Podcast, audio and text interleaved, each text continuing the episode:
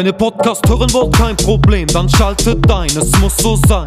Bei Kick and Quatsch, Kick and Quatsch, von der Kreisliga C bis zu den Profis, schaltet ein, es muss so sein.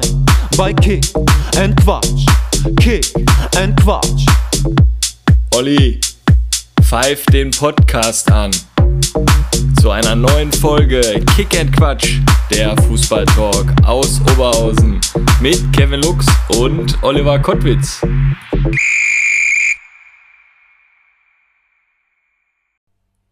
Immer wieder Gänsehaut, wenn ich unser Intro höre. Kevinator. Weltklasse. Wie geht's? Super, also Hammer. Ich habe ja ein paar Nachrichten aus der Community gekriegt und manche haben erstmal wieder zurückgespult, um sich nochmal wieder unser Intro anzuhören. Natürlich sind wir noch am Arbeiten, dass der Ton wirklich auf einer Höhe ist, aber Kick in Quatsch. Kick in Quatsch. Ich kann mir wirklich vorstellen, wenn da Training, also Training geht wieder los, gestern erste Einheit gehabt, ne, nur Passübung und schon ein paar koordinative Sachen haben wir da gemacht und ich kann mir dann echt vorstellen, wenn es dann wieder nach dem Training in die Kabine geht, dann unser Intro muss dann einfach nach den ersten ein, zwei Kisten muss das kommen und dann werden die alle so was von abgehen. Vielleicht gibt es ja einen in der Community, der uns mal da vielleicht ein ganzes Lied rauszaubern kann, oder? Ja, Also das wäre mal richtig geil. Wir haben so einen eigenen Podcast-Song. Das wäre Weltklasse auch gerade, wenn wir ähm, mit dem Hajo Sommers sprechen, wenn wir ins Ebertbad wollen, auch wieder natürlich wieder ein Bonbon. Ne? Das dann, was weiß ich, Weltpremiere des Songs und Hajos Laden ist da voll dabei. Ähm, wie gesagt, die Ideen gehen uns nicht aus. Ähm, heute den ersten Profi, ne? Oder Ex-Profi, ne? Haben wir heute hier zu Gast. Kevinator. Wahnsinn. Also äh, ich freue mich natürlich da mega drauf. Also auf, auf die ganzen Geschichten und die ganze Vorarbeit, die hat schon Spaß gemacht mit den ganzen Themen und so was. Und äh, ich meine, wir müssen uns mal eben noch ganz kurz bedanken bei Christian Thielemann für den Zehner im Schweinchen. Ne, für den Jürgen Raimund, da schon mal vielen Dank. Und äh, ja, die Folge natürlich von Stefan Engels Bocholt ist natürlich auch eingeschlagen und so weiter. Sehr souverän hat er geredet. Ne? Sehr souverän. Ich hab's jetzt bei, ich habe gerade nochmal in den Reviersport reingeguckt, ist ja jetzt Anfang Juni. Ich dachte, jetzt kommt vielleicht wieder die nächste Bombe. Kevin Grund könnte ich mir da sehr gut vorstellen, dass er bald am Hünting unterschreibt. Kam noch nicht.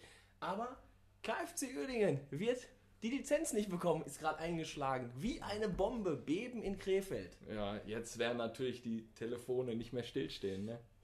Ja, äh, meins doch, weil es interessiert mich jetzt eigentlich nicht so wirklich. Ne? ähm, aber ich denke, vielleicht klingelt es ja auch bei unserem heutigen Gast. Deswegen, Kevinator. Genau, die Überleitung zu unserem nächsten Gast. Äh, ja, wir haben heute den aktuellen Trainer vom Oberligisten FC Kreie sitzen und natürlich, wie du schon gerade gesagt hast, den ersten richtigen Profi hier, früher bei Schalke gespielt, Hannover 96, Wismut Aue.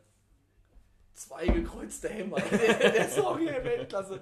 Der, und als Schalke hat er dann auch noch beim SV Hönnepel Niedermörmter gespielt in schwarz-gelben Trikots. Richtig. LR Aalen Ja. war auch noch dabei. Meinst du, die Hörer wissen jetzt schon, wer das ist?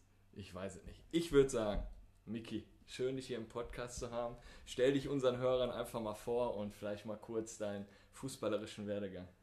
Ja, also erstmal schön, dass ich da sein darf und äh, ist ja, wie man schon gehört hat, immer eine gute und lustige Runde.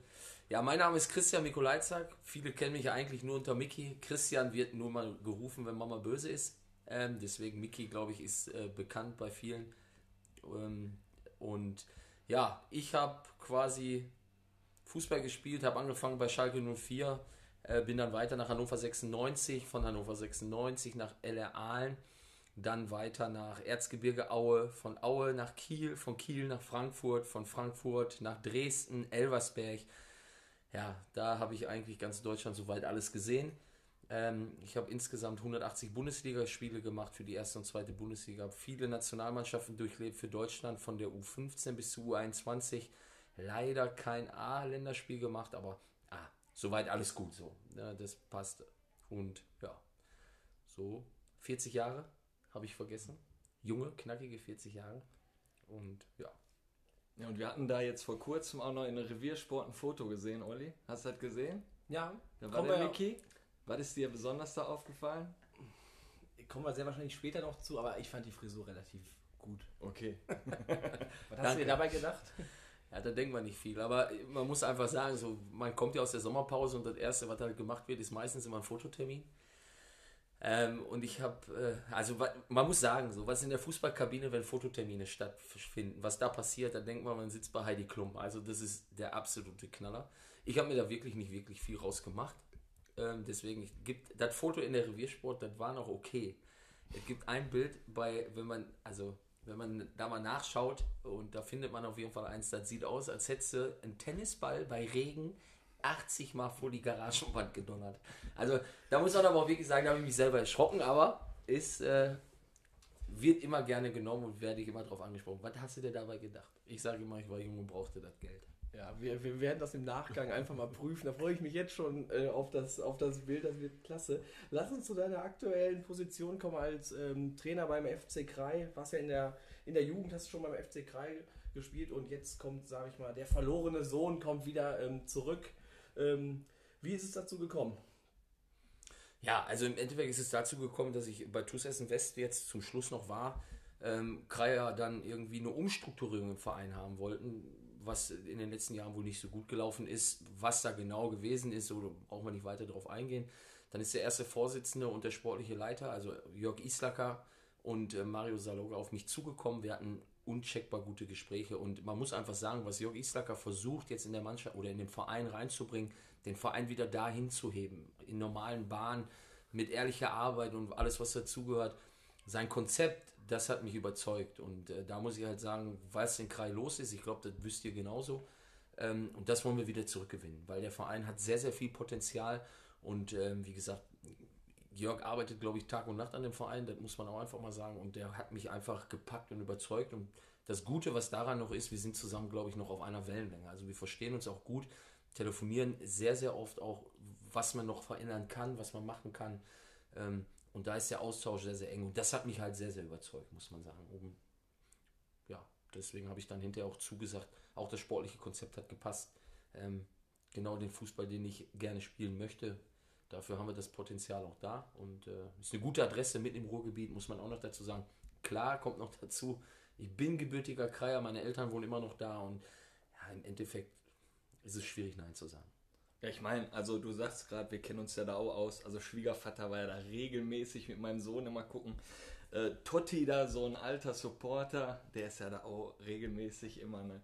Und äh, ja, ihr habt auch Pressesprecher und alles, ne, da in Kreis. Ja, das ist schon alles aufgrund wegen der Regionalliga-Situation, die es mal damals gab, ähm, ist das schon sehr, sehr gut aufgestellt. Mannschaft mit eigener Kabine und was da noch alles zugehört. Also im Endeffekt ist es sehr, sehr professionell und das versuchen wir jetzt wieder noch mehr weiter voranzutreiben. Mit der Jugendabteilung noch dabei. Ähm, da sind wir wirklich dabei, gucken, dass der Verein wieder einen richtig, ja, einen Top-Name bekommt. So, das ist unser Ziel. Und ihr seid schon am Platz, ihr seid schon im Training? Ja, genau. Wir sind seit zwei Wochen, bieten wir der Mannschaft an, äh, wieder in den normalen Rhythmus zu bekommen oder in den Rhythmus zu kommen, was angeht mit Koordination, äh, normale Bewegungsabläufe. Das ist schon was anderes, als wenn du durch den Wald läufst, muss man einfach sagen. Und äh, da haben wir jetzt langsam angefangen, so zweimal die Woche bieten wir das an. Ähm, ja, das ist so im Moment der Stand der Dinge. Wir werden am 1.7. mit der kompletten Vorbereitung starten und ja.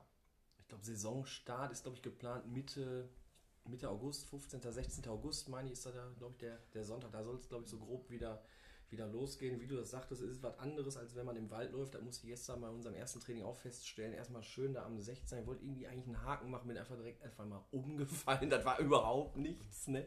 Wie sieht es denn kadertechnisch aus? Ich hatte gerade gesagt, jetzt hier. Ähm, Beben in der dritten Liga, KFC Uerdingen kriegt ähm, die Lizenz nicht. Äh, vielleicht sind da ja auch noch ein paar interessante Spieler dabei. Ist euer Kader schon komplett? Nein, komplett ist er noch nicht. Also wir wollen gucken, dass wir zum 1.7. den Kader komplett haben. Man muss sagen, wir haben mit den beiden Bosniak-Brüdern haben wir jetzt richtig gute Jungs noch dazu bekommen, äh, wo der eine äh, noch ein bisschen im Aufbautraining ist, weil er ein bisschen Knieprobleme hatte. Ähm, aber ansonsten finde ich, sind wir bis jetzt also ganz gut aufgestellt. Also wir wollten, haben wir noch einen von Schonnebeck den Oran Dombaichi, auch ein richtig guter, erfahrener. Und wir suchen auf jeden Fall noch auf der einen oder anderen Position noch Leute oder Spieler, die auch ein bisschen Oberliga-Erfahrung haben, weil sonst haben wir drumherum wirklich viele junge, hungrige, die alle ähm, NLZs, also Jugendleistungszentren von Dortmund, Schalke, Oberhausen, Essen durchlaufen sind, die natürlich von Grund auf erstmal eine sehr, sehr gute Ausbildung genießen, was im taktischen Bereich angeht. und ja, die auch noch absolut hungrig sind. Ne? Und da wollen wir uns dann auch drauf äh, beschließen, dann auch den Kader gut gemischt zu bekommen, aber uns fehlen auf jeden Fall noch Stürmer und äh, ja, wir suchen auch rechter und linker Verteidiger, sind wir auch noch auf der Suche. Ja. Du hast ja gesagt, du warst vorher bei TUS Essen West. Und wie kam es denn dazu überhaupt jetzt, dass du äh, jetzt wieder da zu deinem Heimatverein FC Krei wieder zurückkehrst und da den Trainer machst? Ja, wie gesagt, äh, die sind auf mich zugekommen. Ich war ja schon mal in der Oberliga ähm, als Trainer tätig und das ist halt wieder was anderes als eine Bezirksliga. Klar wird da auch Fußball gespielt, aber man muss sich halt auch an andere Sachen gewöhnen. Keine Linienrichter sind vor Ort, so mit denen ich auch gerne mal so ein bisschen ins Gespräch komme oder auch mal ein bisschen so ein bisschen foppe, so wie man so schön sagt im Pott. Ja, da das fehlt dann halt auch und äh, dann muss man sagen, Oberliga finde ich, da geht es langsam richtig los, was Fußball angeht. Wie sieht so die Zielsetzung für die kommende Saison aus? Rein sportlich gesehen wollen wir natürlich nächstes Jahr gucken, dass wir genau da, wo die Saison jetzt abgebrochen worden ist, nicht mehr stehen. Also wir wollen überm Strich sein. Wir wollen gucken, dass wir den Verein langsam stabilisieren und dann gucken, dass wir dann ja, erstmal überm Strich sind, wenn alles natürlich sensationell läuft und wenn wir den Kader dann noch so bestücken, wie wir uns das vorstellen und die Gespräche, die wir geführt haben, dann auch äh, fruchten und die Jungs zusagen, weil sie vom Sportlichen überzeugt sind. Da muss man auch einfach sagen, weil wir sind nicht auf Rosen gebettet, was aber auch nicht schlimm ist, muss man sagen, weil ich glaube, man kann auch mit weniger mehr machen. Ähm, wenn man die richtigen Typen und Charaktere hat. Aber dann wollen wir am Ende des Tages den Verein dahin hieven, wo er mal war. Und das heißt, irgendwann auf, auf längere Zeit vielleicht mal in die Regionalliga wieder zu, zu stoßen. Also ist das auch dein Ziel, dann, ich sag mal, längerfristig oder zwei, drei Jahre erstmal Oberliga zu festigen und dann mit Krei dann den Regionalliga-Aufstieg anzupeilen? Ja, absolut, weil ich glaube, ich habe das einmal erlebt mit Höni, wo wir aufgestiegen sind oder Meister geworden sind und wir nicht aufsteigen durften aufgrund, weil nicht wegen finanzieller Mittel, sondern weil alles drumherum nicht gepasst hat. Und ich glaube, ich glaube, dass man so einen Verein langsam wachsen lassen muss. Ja. Klar wird es ein finanzieller Aufwand, weil man halt von der DFL oder vom DFB halt eine riesen Auflage kriegt für Regionalliga. Und ich glaube, es gibt für die Jungs nichts Schlimmeres, als wenn du, ich sag mal, 34 Spieltage am Limit spielst überraschend vielleicht Meister wirst oder Meister werden kannst und dann sagt der Vorstand auf einmal, nee, wir kriegen das nicht hin. Das ist für einen Fußball ein Genickschuss. Für einen Fußballer ganz klar, weil wir gehen auf den Platz, um Erfolg zu haben. Wir gehen auf den Platz, um einfach uns mit anderen zu messen. Und wenn das dann am Ende des Tages genommen wird, dann spielt man um die Ananas. Und das wollen wir alle nicht. Dafür sind wir alle ja, einfach im Blut und einfach im Körper halt sind wir einfach Fußballer. Ja, da hatte der Schorsch Mewes ja auch hier auch nochmal angesprochen. Ähm, ihr wart dann auf du sprachst ja den Aufstieg da mit Höni dann an. Ihr wart dann auf Mallorca, da war eigentlich noch alles safe. Äh, ihr macht das mit der Regionalliga und dann wurde wieder von der Tour zurückging, hat er dann gesagt, okay, haben uns doch irgendwie anders entschieden, klappt doch nicht, ne, dass die Spiele, glaube ich, in Kleve oder was ausgetragen werden sollten, die Heimspiele. Und ja, dann war der Traum geplatzt. Ne? Ja. ja, also der Traum ist geplatzt, weil ich glaube, für den einen oder anderen hätte der vielleicht das erste Mal und vielleicht auch das letzte Mal in seinem Leben Regionalliga gespielt. Da muss man einfach mal sagen, so wenn man dann zu den Vereinen fährt, Rot-Weiß Essen oder Uerdingen war ja damals, glaube ich, noch in der Regionalliga. Das sind natürlich andere Stadien, die man kennenlernt. Und ich glaube, es gibt nichts Schöneres, einfach mal ins Stadion einzulaufen. Da sind Fans, das ist ein Stadion, man guckt. Und das ist jetzt nicht so, dass ich, ich will den Verein nicht, also ich will das jetzt nicht schlecht, aber das ist was anderes, als wenn du jetzt, wie der Name schon sagt, nach Hönig kommst und dann steht da der Acker bebt. Und dann kommst du da hin und dann denkst du so, wow, hier kannst du ja fast bis zur Erdkrümmung gucken. So, weil da so viel Land ist. Ja, da muss man einfach mal sagen, es gibt nichts Besseres. Du kommst rein, alles schön kompakt. Die Tribünen gehen an den Seiten hoch. Ja, das ist so, ich vergleiche das auch gerne mal so ein bisschen mit, ja, so Gladiator sein. So, du kommst da rein, fighten, kämpfen, einfach um den Sieg einfach nach vorne zu kriegen. Und ich glaube, dafür sind wir Fußballer geboren. Einfach um uns zu messen. Wir haben jetzt äh, gerade Höni angesprochen und Olli hatte kurz Schorsch Mewes angerissen. Mhm. Trainertyp so auf Malle. Jetzt bist du auch ein Trainer.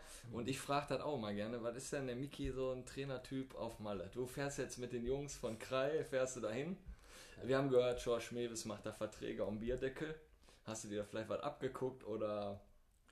Nee, also das mache ich nicht, ähm, weil äh, dann wird immer gerne so gesagt, dass das gemacht wird.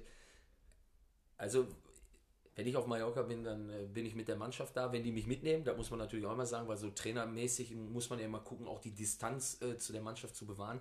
Aber wenn die sagen, ich fahre mit, ja, dann gibt es nur ein Gas und Vollgas. So, dafür fliegt man halt dahin. So, und Bierkönig, glaube ich, kenne ich bis jetzt auch jede Ecke.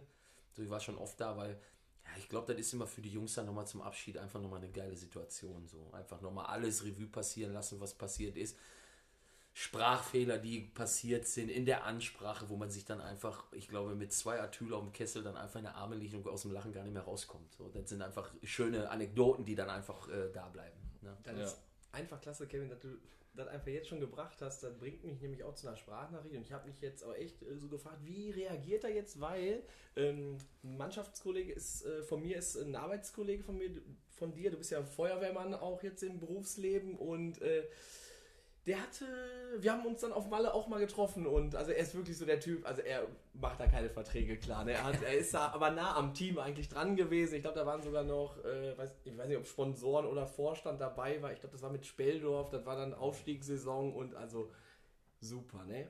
Und mal gucken, was sein Arbeitskollege so sagt. Mahlzeit, Niki. Ich bin's, Phil.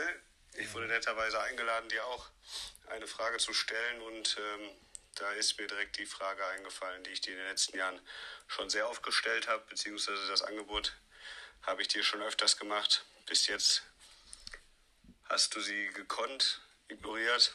Jetzt nochmal über einen offiziellen Weg. Falls du einen rechten Verteidiger suchst, einen stabilen rechten Verteidiger, dann melde dich doch bei mir. Meine Handynummer hasse.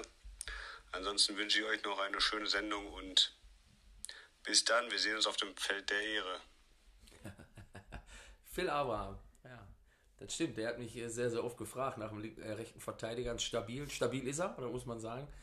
Aber ich weiß es jetzt nicht, ob es für die Oberliga reicht. Und ähm, ja, mir fehlt da so ein bisschen, ich sage immer so gerne, das finden die Jungs auch immer ganz lustig, mir fehlen da so ein bisschen die Schnelligkeit. Ich glaube, der Phil, der braucht auch so von 0 auf 100 zwei Wochen. Ah, ich hoffe, er nimmt mir das jetzt nicht übel, aber da muss man schon ein bisschen äh, was mitbringen. Aber muss man sagen, dem Feld der Ehre, wie er gerade gesagt hat, um das mal kurz zu erklären, Feld der Ehre ist oben bei uns der Rasenplatz äh, auf, äh, auf Feuerwache 1. Äh, wenn wir da Fußball spielen, da geht es schon hoch her und heiß her auch. Da spielen wir meistens Jung gegen Alt, aber wenn ihr den Phil nächstes Mal seht, könnt ihr mal fragen, wie oft Jung gewinnt. Das ist auch bei uns, bei, ich bin ja bei Stärkerer Nord in der zweiten noch aktiv und ja, man muss so sagen, wenn, wir spielen immer gerne Jung gegen Alt um eine Kiste und also Alt muss die eigentlich selten holen. Alt muss die meistens dann leer trinken, ne? also das läuft, das läuft, also ich glaube, das ist aber, glaube ich, überall so, ne? Alt gewinnt einfach immer, ne? Erfahrung macht. ne? Wie also, sagt man so schön, Erfahrung kann man nicht kaufen. die haben zwar meistens immer so viele Torchancen und sehr wahrscheinlich auch 70% Ballbesitz, aber wir reißen das an. Wir haben aber Stärkrade Nord, ne, also wir haben eine vierte Mannschaft gegründet. Wir waren 38 Mann Kader, alles gute Kicker mit Familien und alles drum und dran. Und dann hatten wir das erste Spiel gegen RSV Klosterhardt. Sitzen in der Kabine, Motivationsansprache über die Box da, dieses typische YouTube-Video. Wir haben uns zwei Stunden vorm Spiel getroffen. Wir sind nochmal eine Runde spazieren gegangen. Mega motiviert. Dann kam RSV Klosterhardt auf den Platz, Durchschnittsalter 45. Die Hälfte hat Bandagen um Knie, die kam fünf Minuten vor Anpfiff quasi raus. Ja. Da guckst du rüber, die hauen wir weg. Ich glaube nach 10 Minuten 3-0 für die. Die Ja. haben drei lange Bälle geschickt, der Ja. Stürmer war schnell. Wir, haben, wir wollten uns vergraben. Also wir wollten am liebsten abhauen. So ist das. Ne? Ja, und der elfte Mann, der kam, der mit der Nummer 10 kam erst fünf Minuten Boah, nach, nach, nach Anpfiff. Ne? Der kommt ja dann immer so kurz Ja. rein, kommt, ja, Schiri, bin da. Ne? Also kennt man ja, ne? Ähm, ja, jetzt sind wir, boah, wir sind schon wieder voll äh, im Flow, würde ich mal sagen. Also FC Krei, äh, Miki, ich kriege das selber mit. Da ist eine gewisse Euphorie gerade wieder da, äh, dass du da bist und das geht voran. Und wir wünschen euch natürlich für die Oberligasaison alles Gute. Nur im Nordlerpark hier gegen Stärkrade Nord. Da können wir dir nicht die Daumen drücken. Ansonsten, ähm, ja, Ein Bierchen können wir dir in die Hand drücken. ein Bierchen können wir nachher trinken, falls du Bier trinkst. Das Aber das, sieht ja bei dir hier doch sehr Ja, gut aus. Sonntags nehme ich mal eins, ab und zu. Ähm, ja, Feuerwehr bringt mich zum nächsten Thema. Du bist ja auch äh, bei Arminia Lierich ähm, in der Altherren aktiv. Ich glaube, es kommt ja auch über die Sparte der Kollegen äh, aus der Berufsfeuerwehr. Wir haben da mal im Halbfinale vom Pokal gegeneinander gespielt. Ähm, ja, bist du da öfters im Einsatz im Liericher Käfig? Ja, was heißt, also man muss sagen, die Jungs von der Feuerwehr haben mich gefragt, ob ich da nicht Lust zu hätte, ab und zu dran teilzunehmen. Klar muss man aber auch sagen, dass ich äh, ja, mit Schalke, der Traditionsmannschaft, auch noch viel unterwegs bin. Ähm, und deswegen ist da eine ganz klare Absprache, wo ich auch ganz klar gesagt habe, wenn Schalke natürlich Training hat oder wenn wir mit der Traditionsmannschaft unterwegs sind, dann hat das für mich absolute Priorität.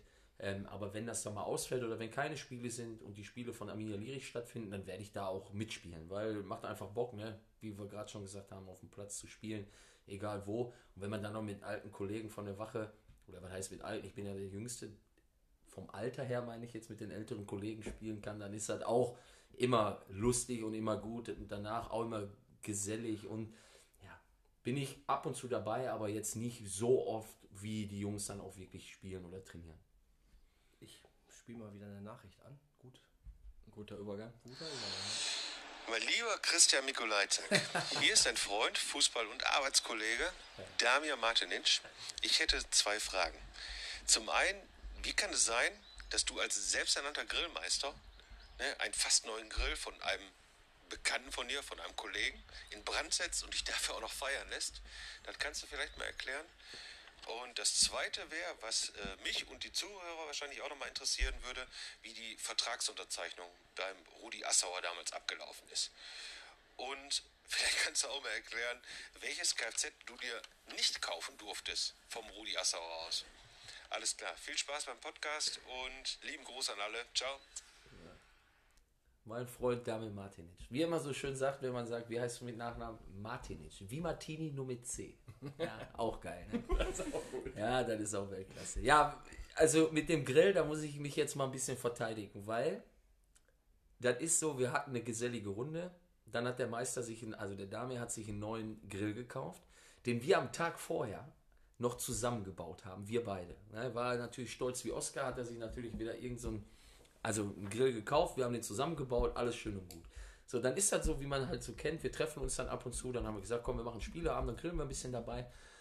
Und ähm, ja, dann ist das so, dass wir alle da sitzen und wer grillt? Ja, keiner grillt. So, dann habe ich gesagt, komm, ich mache das für euch, alles ist in Ordnung, dann machen wir das so und es wird gegrillt. So, jetzt wusste ich aber nicht, dass der Meister dazu noch eine, ich Entschuldigung, dass ich dazu sagen muss, aber eine verkackte Grillmatte geschenkt bekommen habe. Kennt ihr die gesunde Grillmatte? Ja, die schwarze, die du da drauflegst, ja. Also benutze ich selber nicht. Ja, genau. Ja, genau. Ich rate auch jedem Hörer von ab, bin ich ganz ehrlich, weil da haben wir den ganzen Grill mit diesen Matten ausgemacht, auf, aufgrund, dass das nicht anklebt. So, das ist sowieso so schon mal Humbug.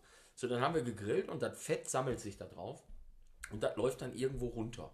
Und dann war da unten die Pfanne, klar, Gasgrill, der fängt Feuer, ja, und dann stand das Ding auf einmal in Vollbrand. Ähm, ich habe den Jungs aber versucht zu erklären, dass ich flambiere. Ne? Das haben die mir nicht abgenommen. Aber das Geilste ist, da sitzen sechs Feuerwehrleute hinter mir und alle gucken nur. Keiner hilft oder sagt, der Grill brennt. Alle machen. Ja, da bin ich natürlich hingegangen, habe ich mich so hingestellt und dann haben die ein geiles Foto von mir gemacht so und dann, ja, jetzt hat der gesagt, ich habe den seinen Grill kaputt gemacht. Aber ganz ehrlich, das war seine verkackte Grillmatte. Da bin ich raus. Da bin ich raus. Ja, da muss man sagen, das war auch. Aber dann ist man der Blöde, ne? Da erklärt man sich noch freiwillig zum Grillen, aber dann ist man. Ja, wie das so ist immer, ne? Keiner sagt dann, ja, ich mach den Grill und dann Ja. sagt man, komm, ich mache es, aber dann Ja. stehen entweder zehn rum, Ja. das kannst du so machen oder, ne? Und Ja. ja. was habt ihr denn dann gemacht als Feuerwehrleute? Ich habe den Grill, ich habe Gas runtergedreht und den, und den Deckel zugemacht. Was willst du sonst machen? Jetzt Also, ist, ja, jetzt ist er schwarz von innen. Ist er dann, ja, nicht von innen, von außen auch, aber im Endeffekt haben wir den jetzt ein bisschen umlackiert. Alles gut. alles gut. Aber es sind alle satt geworden, ist auch wichtig. Ne? ja. Aber ich weiß auf jeden Fall, dass ich auf eine Grillmatte nie mehr mein Fleisch lege. Ja. Die zweite Frage war, wie lief die Vertragsunterzeichnung bei Rudi Assauer ab? Ja, das war. Äh, ja, war ein ganz großes Ding. Erstmal für mich aufgrund, weil die Sekretärin äh, bei uns zu Hause angerufen hat und gefragt hat, äh, ob ich da wäre und ähm, ich gerne oder ich zum Termin. Äh, Kannst du dich noch an den Namen erinnern von ihr? nee, da bin ich raus. Die war aber auch jetzt noch, wenn man so Gott hat mich selig, äh, bis zum Schluss war sie noch mit einer der wenigen, die er erkan erkannt hat. Ne? Weil ich glaube, die kommt nämlich aus Oberhausen, Gladbach-Fan. Ich konnte kein Nummernschild haben. OB MG 1900 war weg, Ja, hatte die. das und ich dann meine ich, die äh, Assistentin, Sekretärin von Rudi Assauer. Okay. Ganz lange Zeit. Okay, ja, Aber ich war- weiß jetzt auch keinen Namen. Da bin so. ich auch raus, das, das Ja. weiß ich nicht. Auf jeden Fall haben die zu Hause angerufen, ich sollte mal bitte vorstellig werden. So, jetzt war das bei mir natürlich so, ich komme aus einem ganz einfachen und normalen Elternhaus, so, das muss man vielleicht noch dazu sagen. Äh, mich hat keiner gefahren. So, war kein, keiner da, der mich abgeholt hat oder mein Vater, der mich gefahren hat, weil der arbeiten war und Mutter war zu Hause. Und dann habe ich gesagt, ja, dann mache ich mich mal von Krei auf zur, Vertragsunterschrei zur Vertragsunterschrift äh, eines Profivertrags mit 18 mit den öffentlichen Verkehrsmitteln auf dem Weg zum Parkstadion. Bin ich gefahren mit 94er Hauptbahnhof umgestiegen, 302 Parkstadion ausgestiegen. Dann war ich auf der Geschäftsstelle, wo mir dann davor schon so ein bisschen Bummel wurde. Also da muss man sagen, da habe ich dann schon ein bisschen Respekt vor gehabt. Dann kam ich oben an und dann habe ich gesagt, ähm, ähm, ich bin da. Und dann haben die gesagt, wer? Ja, Christian, ah, Herr Mikolajzak. Fand ich auch schon krass, ne, gesiezt. Aber so war das nun mal. Ja, setzen Sie sich mal hin, äh, Sie werden dann gleich aufgerufen. Ja, und dann ging das los. Dann, äh, der Manager erwartet sie. Ja, dann bin ich da rein. Erstmal hat er einen riesen Hund vor der Tür liegen gehabt, wo ich sowieso als Kind schon Angst hatte. Also ich hatte damals Angst, jetzt nicht mehr so oder gar nicht. Aber damals hatte ich Angst und da habe ich einfach gedacht, so wow. Und dann hast du nur aus der Stimme aus dem, aus dem Büro gehört, komm ruhig rein. Und dann habe ich gedacht, so ja, wer spricht da? Und dann bin ich reingegangen und dann habe ich geguckt, da war erstmal so ein Eichentisch der war so groß, da hätten wir mit der ganzen Familie dran essen können. Und dahinter saß im Nebel versteckt Rudi Assauer. Wegen seiner Zigarre, wo er halt bekannt für war. Und dann bin ich da rein, so ganz demütig, habe mich dort hingesetzt und dann sagt er, ja, schön jetzt da bist, ich glaube, du weißt, worum es geht. Und dann, ja, ich habe mir das schon gedacht und ja, wir wollen dir gerne einen Profivertrag geben, dass du dann nächstes Jahr bei der ersten Mannschaft, also im Bundesliga-Kader, dass du da mitmachst.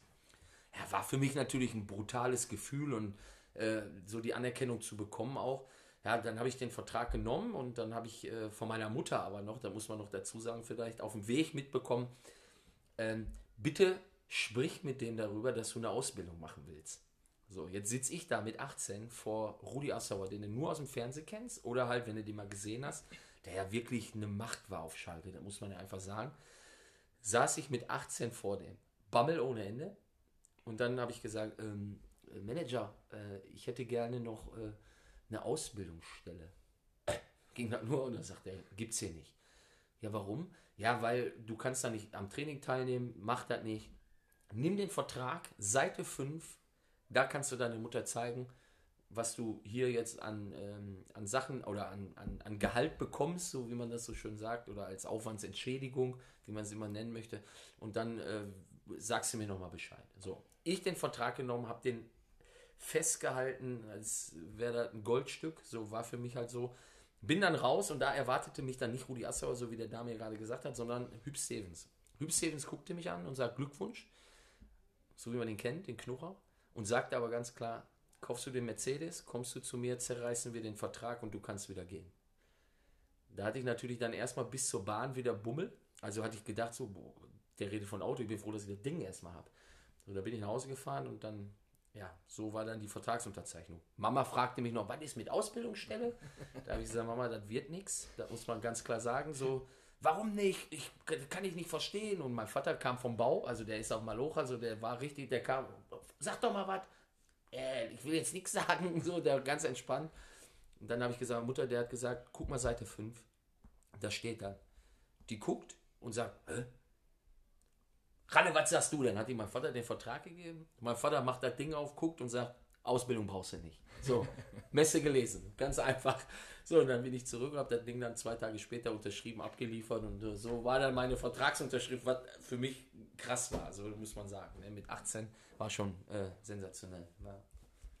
ja, und dann ging es ja noch, du musst ja noch ein Auto zulegen. Ach, die Geschichte mit dem Auto. Ja. Also du hast ja unten Hüb Stevens getroffen. Ja.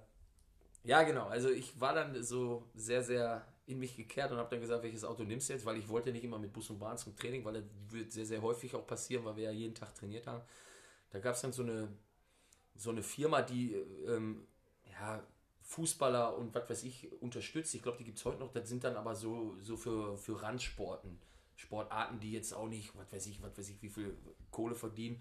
Und da habe ich mir gedacht, weißt du was, du versuche ich einfach mal, dass ich auch ein Auto kriege. Und da habe ich mir einen Ford Fiesta zugelegt. Früher war das aber noch so, dass die Autos ja, von allen Seiten beklebt waren. Das Ding sah aus wie eine Litfaßsäule, ohne Witz. Also da war Werbung drauf, das war der Wahnsinn.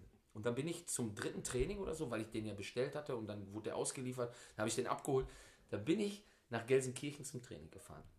Fünfte oder sechste Mal bin ich vorgefahren und dann wollte ich auf den Parkplatz, dann stehen da so Ordner mit Zaun, die machen den auf, dann darfst du drauf fahren.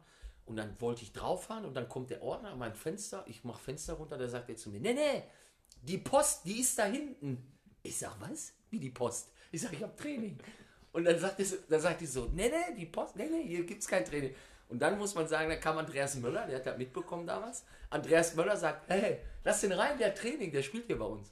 Ja, seitdem wussten alle Ordner, welches Auto das gehört. Und dann durfte ich immer reinfahren und durfte dann da immer parken. Aber sensationell. Da hinten ist die Post, da habe ich auch gedacht, herzlichen Glückwunsch. Na. Vicky, ich, ich, ich, bin, ich bin fix und fertig. Also alleine die ganzen Stories jetzt, also ähm, sensationell, dass wir dich äh, hier aus dem Hut gezaubert haben. Ähm, Andi Möller hast du gerade angesprochen. Ähm, ja, das war ja schon eine Nummer. Ähm, hast du mit ihm irgendwie besondere Erlebnisse gehabt? Oder wie war der so als Mitspieler? Ich muss ja sagen, dass Andi ja schon ein richtig, richtig guter Knicker da war. Ne? Der hat ja auch schon da viel, viel erlebt auch. Ja? Man sagt ihm zwar immer nach, so Heulsuse und, und, und, was sie natürlich da gesagt haben. Aber man muss ja natürlich auch erstmal, ich sag jetzt mal, den Mut haben, dann auch erstmal von Schalke nach Dortmund zu wechseln. Da muss man auch erstmal hinkriegen. Ja, das beste Erlebnis, so was man eigentlich mit ihm hatte, so fand ich jetzt, weil ich wollte, das war für mich auch das erste Derby. So Schalke Dortmund, wo wir in Dortmund, oh, das darf man nicht sagen, die Stadt bei Lüdenscheid, wo wir da bei denen gespielt haben, ähm, wo ich gesagt habe, ganz klar, ich sage, Andi, wenn du rausgehst, ich würde gerne einfach mitgehen, um einfach mal so die Atmosphäre aufzusaugen, was da gerade passiert. Ja, ja, dann komm, dann sind wir raus, dann gehst du in Dortmund an den langen Gang, dann kommst die Treppe hoch, ja, dann wusste man schon, Derby ist Südtribüne, ist rappelvoll. Also das Ding ist schon, was weiß ich, wie lange vorher. Ja, und die, wir kommen da raus. Ey, ich war erstmal komplett erschlagen, weil wenn du unten stehst, das Ding, dann ist ja brutal groß. Und links war dann die Südtribüne. Und dann hörst du nur ein, also das war, das kannst du gar nicht erklären, wie laut das war. Und dann die ganze Südtribüne, wie viel da stehen, 25.000, alle mit Taschentücher. Und dann gucke ich den Andi an, ich sage so, boah, was ist denn hier los? Da hat der gesagt, mach dir keinen Stress, die hauen wir jetzt gleich weg und dann fahren wir nach Hause. Da habe ich gesagt, Alter, das ist mal, das nennt man mal Mumm. Ja? Im Endeffekt haben wir sie 4-0 weggemacht und sind nach Hause gefahren. Uncheckbar. Also, ganz ehrlich, da muss man sagen, aber daran sieht man, der Champions League mit Juve und alles, der weiß, wie der Hase läuft. Ne? Und dann mit Olaf Thon noch dabei, so, was soll ich euch erzählen? Ja, ich habe mir das notiert hier. Signal Iduna Park, 68.600 Zuschauer, rappelvoll, das Ding war 2000. Markus Merck hat gepfiffen, im Tor Reck, Spieler Ton, Möller, Empenza, Sand, Böhme, Eude Campois und dann einfach mal eine Auswechselbank. Asamor, Juri Mölder, Yves Eigenrauch. Juri, Juri Möller war da noch aktiv? Ja, Ja. hat- Genau, ja, der war dabei. Thomas Waldoch, Kapitän von Waldoch. uns gewesen, sensationell. Wir hatten eine geile Truppe, da muss man einfach sagen. Ja, 4-0 Dortmund geschlagen, ja. ja Hat der Möller recht gehabt. Ja. ganz kurz. Speziellen Gruß noch eben kurz an den Patenonkel meiner Kinder. Äh, Christian Nippert, ähm, wenn du das hörst, hast du sehr wahrscheinlich auch schon wieder Tränen in den Augen, ne? Auch von Geburt an Schalker durch und durch, ne? Und das sind mal Namen. Ja. Überragend. Aber am Ende hat es, glaube ich, doch nicht zur deutschen Meisterschaft gereicht. Ach, herrlich. Äh, deine Vita, äh, die ganzen Stationen hast du vorhin schon aufgezählt. Ähm, wie zufrieden bist du mit deiner Karriere?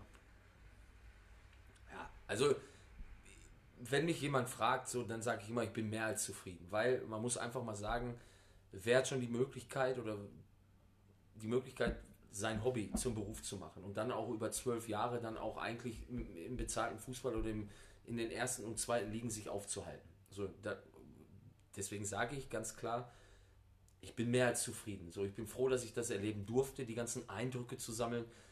Äh, klar sagen viele, es geht immer mehr, geht immer mehr, aber wie gesagt, ich habe 180 Bundesligaspiele gemacht in der ersten und zweiten Liga. Ich habe alle Nationalmannschaften erlebt. Ich habe Welt-Europameisterschaft gespielt für Deutschland, äh, für die Jugendmannschaften natürlich, jetzt nicht für die A-Nationalmannschaft, aber ähm, ja, ich glaube, da muss man dann vielleicht auch auf der einen Art ein bisschen demütig sein und sagen, ich bin froh, dass ich das erleben durfte und deswegen bin ich mehr, mehr als zufrieden, was ich da äh, auf die Beine stellen konnte. Hast du irgendeine bestimmte Station, wo du gerne so zurückdenkst? Ja, Im Endeffekt, glaube ich, denkt man immer danach an, daran zurück, wo es äh, sehr erfolgreich war. So, ich fand Schalke mega, wir haben DFB-Pokal gewonnen, klar, wenn du zehn Jahre mit Jugendabteilung alles drum und dran für Schalke gespielt hast, äh, dann bist du auch und bleibst einfach blau. So, da muss man einfach mal dazu sagen. Ähm, Hannover 96 bin ich mit aufgestiegen in die erste Bundesliga unter Ralf Rangnick, auch sehr, sehr erfolgreich. Mit Frankfurt bin ich aufgestiegen in die zweite Bundesliga, auch erfolgreich. Ähm, aber man muss sagen, so Dresden war auch schon Highlight. Aber so von der Kameradschaft her mit allem drum und dran war Schalke und Frankfurt war für mich schon, ähm, ja, wo man sich immer wieder sehr, sehr gerne dran zurückerinnert. Ja, ich glaube, Olli, wir haben noch eine Sprachnachricht, ne? Vom richtigen Schalke-Fan, ne? Wo du gerade deine Station Schalke angesprochen hast, der hat da auch noch eine Frage. Ja, Tag Männers. Als Schalker und äh, Kicken-Quatschhörer der ersten Stunde freut es mich natürlich, dass ihr heute den ehemaligen Schalker auch zu Gast habt. Und da habe ich natürlich direkt mal eine Frage. Ja, Miki, als Schalke 2001 gegen Unterhaching im Saisonfinale gespielt hat, der eine oder andere kann sich daran erinnern, Meisterschaft der Herzen.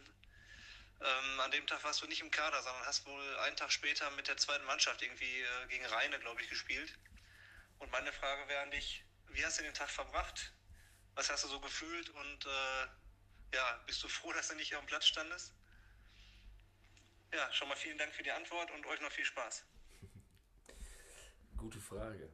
Ja, also wie, wie fühlt man sich? Also erstmal die Frage zu beantworten, warum war ich nicht im Kader? Ja, genau, ich war nicht im Kader aufgrund, weil ich zu dem Zeitpunkt bei der Bundeswehr war und da hieß es ja damals Wehr, Grundwehrdienst, ja, oder Wehrdienst. Ähm, genau, und da war ich halt dann nicht so oft im Training, weil man muss ja da auch seine, seine Zeit verbringen auch und deswegen war ich an dem Tag nicht im Kader. Ja, sagen wir so, bis, äh, bis 15.30 haben wir gespielt. Ich glaube bis 16, 15, äh, 15, 17, 15 war alles in Ordnung. Und dann äh, kam halt die Nachricht, dass Bayern wohl doch noch ein Tor gemacht hat. Ja, ist eine Vollkatastrophe, so muss man einfach sagen. Ich glaube, das wünscht man keinem, wenn man einfach nach so vielen Jahren auch wie ein ganzes Jahr einfach am Limit gespielt hat ähm, und dann das auf der Leinwand eigentlich sieht, wie einem das Teilchen wieder aus der Hand gerissen wird, äh, ist, glaube ich, für jeden Schalke halt einfach ein Genickschuss. Und ähm, den Tag oder den Abend danach haben wir eigentlich mit sehr, sehr viel Getränken verbracht. Waren natürlich alle sehr, sehr niedergeschlagen und enttäuscht. In der Kabine war einfach, als würde man den Kölner Dom betreten. Also da war absolute Stille. Man hat auf der einen Art hat man Leute weinen hören, man hat, ja, Rudi Assauer war komplett am Boden zerstört, muss man einfach sagen. Ähm, aber nicht nur wir, so die Fans, ich glaube, da haben selbst, ich glaube, ganz Fußball Deutschland hat so ein bisschen mit uns gelitten, würde ich fast behaupten, äh, dass das halt einfach nicht äh, zustande kam. Ja, den Abend habe ich dann verbracht, indem ich dann so leicht angesäuselt zur Bundeswehr zurückgefahren bin und ich musste ja dann über Nacht dort bleiben und ja, habe dann eigentlich die ganze Nacht wach gelegen und habe man einfach nur so gedacht, Jetzt wurde er einfach mit 18 Jahren einfach mal die deutsche Meisterschaft aus den Händen gerissen. Ja, ist natürlich bitter, aber ja. Ich glaube nicht ganz Deutschland. Ich glaube, ich kenne einen, der hat es ein bisschen gefeiert, oder Olli? Ja, also ich muss zugeben, äh, nicht zu, ich muss nicht zugeben, also ich war zu der Zeit in Hamburg im Volksparkstadion und wir haben natürlich mit den Freunden vom FC Bayern München da ganz souverän die Meisterschaft gefeiert. Immer weiter, es muss immer weitergehen. Olli Kahn, ich sehe ihn immer noch so an der Eckfahne. Nein. Herrlich, ne? Aber dazu muss man auch sagen, Bochum hat hier auch wieder den Grundstein gelegt, weil da war einmal Topspiel am Samstag schön 1-1 gegen Schalke. Slavo Freier, auch glaube ich, e- müsste eventuell sogar auch dein Alter sein, weiß ich jetzt nicht genau. Ich glaube, Slavo ist zwei Jahre älter oder ein Jahr. War dann auf, ähm, war auch eins seiner ersten Spiele, Nummer 30 hat er gehabt, macht dann 1-0 für Bochum. Schalke macht noch den Ausgleich oder andersrum, etwa auf jeden Fall Weltklasse. Und Ja, ich glaube, das, das Schlimmste war ja quasi der Versprecher von dem Moderator da, ne?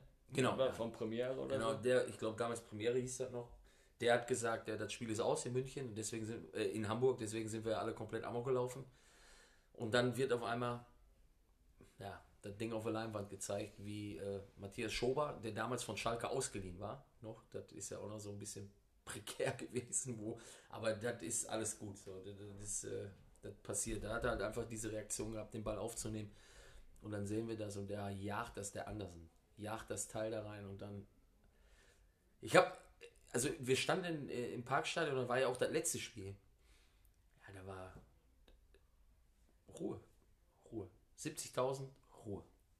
Ja, war das so für dich, ja, du hast ja jetzt nicht so selber gespielt, aber war das für dich die bitterste Niederlage oder hast du noch irgendwelche anderen Niederlagen so besonders in Erinnerung? Ja, was heißt, die Niederlage war es ja auf der Art und Weise nicht, weil wir gegen Unterhaching am letzten Spieltag gewonnen haben. Also muss man sagen. Also es war, also ich glaube, emotional, auf der emotionalen Schiene gesehen, war das schon, war das schon mit einer der größten Dinge, die, wo man einfach sagt, so, da ist man wirklich am Ende. So, das ist wirklich schlecht gelaufen, das Ganze.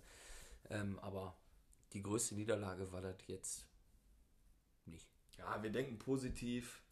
deine größten Erfolge? Oder dein größter Erfolg? Ja, der größte Erfolg kann man einfach sagen. Also erstmal war das für mich natürlich der DFB-Pokalsieg mit Schalke, da auch mal ge dabei gewesen zu sein. War ja eine Woche später quasi. Genau, das war eine Woche später, da haben wir uns zum Glück nochmal alle berappelt, aber irgendwie war das auch ein Selbstläufer äh, in Berlin, weil wir eigentlich wussten, na, wenn wir da jetzt hinfahren, wir fressen die einfach komplett weg. Ähm, ja, so DFB-Pokal war ein richtig guter Erfolg und hat, eigentlich ist, ich bin ja, wenn man das mal so sagen kann, ich bin ja von der Landesliga bis in die Bundesliga, in jeder Liga einmal Meister geworden und aufgestiegen. Also das sind natürlich dann so Situationen, die immer geil sind. So Aufstiege, die feiert man, da geht, da, da ist alles aus dem Häuschen. Ich, in Frankfurt standen wir auf dem Römer, da, da oben drauf, da, wo wir aufgestiegen sind in die zweite Bundesliga. Ja, da, werden halt einfach mal zwei Tage zum Tag gemacht. So, das ist halt einfach so, weil das einfach ein Erfolg ist mit diesem ganzen Druck, den man halt auch einfach hat, den man dann am Ende des Tages einfach mal rauslassen kann. Ja, und das ist dann, sind immer so sehr schöne Erfolge. Ich bin mit der U18-Nationalmannschaft bei der Europameisterschaft Dritter geworden, auch sehr, sehr schön, muss man sagen, war auch richtig gut. Auch ein schöner Erfolg, der einen nicht mehr genommen wird. Ja, das sind halt einfach so Dinger, die wirklich gut sind. Und da war da auch noch so ein besonderes Spiel gegen Brasilien, oder? So, was du in Erinnerung hast. Ja, wir haben mit der U20 haben wir Weltmeisterschaft in Argentinien gespielt, da weiß ich noch, in Cordoba, da ist ja jedem Begriff so der, die Schmach von Cordoba von früher und da redet der Abi heute noch von der Traditionsmannschaft, er erzählt da auch noch von, weil er dabei war. Und äh, da haben wir dann auch gespielt und dann haben wir uns wirklich, also wir, haben, wir waren sechs Wochen unterwegs, glaube ich, und wir haben uns, ich glaube, zweieinhalb Wochen wirklich auf die, auf die Weltmeisterschaft vorbereitet und wir hatten in der Gruppe Brasilien und das war natürlich unser Auftaktspiel wir natürlich, wie die Deutschen man so kennt, raus, die Stollen angeschraubt, warm gemacht, bei 4000 Grad so ungefähr. Wir sind da rumgerannt und haben gesagt, boah, da müssen wir jetzt raus und dann zeigen wir denen mal, wo der Hammer hängt. Mhm. Brasilien kam nicht einmal vor die Tür beim Warmmachen, die haben in der Kabine mit ihrer Trommel da rumgehiegt. Und dann haben wir, haben wir dann nochmal so, wie wir Deutschen halt so sind, nochmal gesagt, ey, ganz ehrlich, die müssen wir doch jetzt, die machen sich nicht warm, das gibt's doch gar nicht. Ja, Im Endeffekt haben wir uns dann mal in 90 Minuten 4-0 an die Seite gestellt. Wir haben nicht einen Hauch einer Chance gehabt. Und da habe ich dann hinterher auch zu Uli Stielicke und Rubesch gesagt, Horst Rubesch, die waren damals unsere Trainer, habe ich dann gesagt, also ich habe von innen ein Spiel zu gucken noch nie so schön angesehen wie da war. Also die haben uns eine Wendeltreppe im Hals gejagt. Das war der absolute Wahnsinn. Also das war wirklich, also die haben uns auseinandergenommen. Aber man muss sagen, ne, auf 10 KK, vorne drin Adriano, ja, brutal brutal. Also die haben uns keine Chance. Keine Chance. Ich glaube, äh, Rubinho ist noch jünger, oder? Der hat da noch nicht gespielt, ne? Das hätte ich gewusst. Ne, ich, hab, ich war nee, ich mit Jamie nicht. in Kufstein beim Freundschaftsspiel Gladbach gegen Basaksehirspor und dann gucke ich auf die Liste da vom Pressesprecher und dann sehe ich auf einmal Robinho. Für mich natürlich absolutes Highlight. Robinho spielt hier, ne? Und äh, boah, da haben wir uns da in den Kellerabgang geschlichen, weil die Türken, die sind natürlich, du darfst keine Fotos machen, nix. Haben wir uns in so einen Kellerabgang geschlichen. Ne? Und äh, da haben die da eine Ansage schon gemacht, direkt durchlassen und alles. Und die waren da richtig hinterher, dass, dass du auch nicht an die Spieler dran kamst und alles. Ne? Mhm.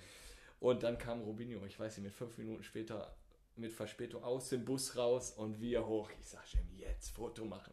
Also das Foto ist nicht schön geworden. Wir haben es. Mhm. Ich habe mich weggeschnitten. Jamie hat das Foto, aber mit Robinho, ja. ja. Und dann rennt da mal so KK rum und so. Das kann ich mir schon krass vorstellen. Ja, das ist eine andere also, Nummer. Ja, wir sind dann, wir sind dann auch weitergekommen seit langem mal wieder mit der U20 und da haben wir im Achtelfinale haben wir gegen Frankreich gespielt. Da haben wir geführt da machen die dann 1-1, glaube ich. Und dann in der 92. macht Cissé von Boah. Liverpool auch. Der hat da mal ein Turbo angesetzt, da wusste keiner mehr. Da hatten, da hatten wir alle Grippe danach, wo der losgerannt ist. Der war Wahnsinn. Macht er kurz vor Schluss der 2-1 und waren wir ausgeschieden. Das Beste war, wir hätten, äh, wir hätten dann das Viertelfinale, hätten wir in Buenos Aires gegen Argentinien gespielt mit äh, Saviola vorne drin. Ist Saviola? Ist er Argentinier, der Kleine? Flo haben sie den immer genannt, von mm, Barcelona. Ja. Äh, der ist ja dann danach für 20 Millionen nach, Bas nach Barcelona transferiert worden. Und ich ablösefrei nach Aalen. Siehst du? Ins Verse-Stadion. Hast du da eigentlich. So ist der Unterschied. Obwohl, nee, ich bin nach Hannover gewechselt. Entschuldigung, Hannover. nicht nach Aalen, nach Hannover, ja. Hast du da eigentlich mal so einen, so einen Trikottausch gemacht mit einem besonderen Spieler? Also, was vielleicht jetzt ja, ich hab, im Rahmen hängt? Ja, nee, also ich habe das Einzige, was ich wirklich zu Hause im Rahmen hängen habe, ist mein DFB-Pokal-Finaltrikot. Das habe ich äh, im Rahmen hängen, aber sonst habe ich alle Trikots, habe ich eigentlich, äh, ich habe glaube ich zwei Schubladen oder drei Schubladen voll mit Leuten, die man kennt, so mit denen man auch in der Nationalmannschaft zusammengespielt hat. Ähm, ich habe nur eins vom Ballack, habe ich noch eins. Äh, dann habe ich, ich weiß gar nicht, wenn ich da noch, muss ich mal nachgucken. Ich habe gestern vom Ballack ein Video gesehen bei YouTube. Geil. Der ist auf eine Fete, Ja, hast du auch gesehen? Ja, das ist geil. Der, Der guckt ist einfach das Finale und da tanzen Ach, wo die Puppen da im Hintergrund. das war jetzt, Ja. Man muss Prioritäten setzen. Ne? Was war das Spiel deines Lebens? Die Frage ist jetzt, Spiel meines Lebens, meint ihr jetzt äh, von der Leistung her oder das, was man erlebt hat? Also, Also, Spiel meines Lebens, weiß ich, also es gibt mehrere, wo man sich halt einfach dran zurückerinnert. Also für mich mit 18 war sensationell im Derby zu spielen. So, das ist schon mal, äh, schon mal ein Highlight, so, wo man sagt, das vergisst man definitiv nicht. Dann vergisst ich auf jeden Fall das Spiel nicht, wo ich das letzte Spiel im Grünwalder Stadion gemacht habe. Mit allen, wo 60 aufsteigen konnte, wenn die gewinnen. Und wir, wenn wir verlieren, absteigen.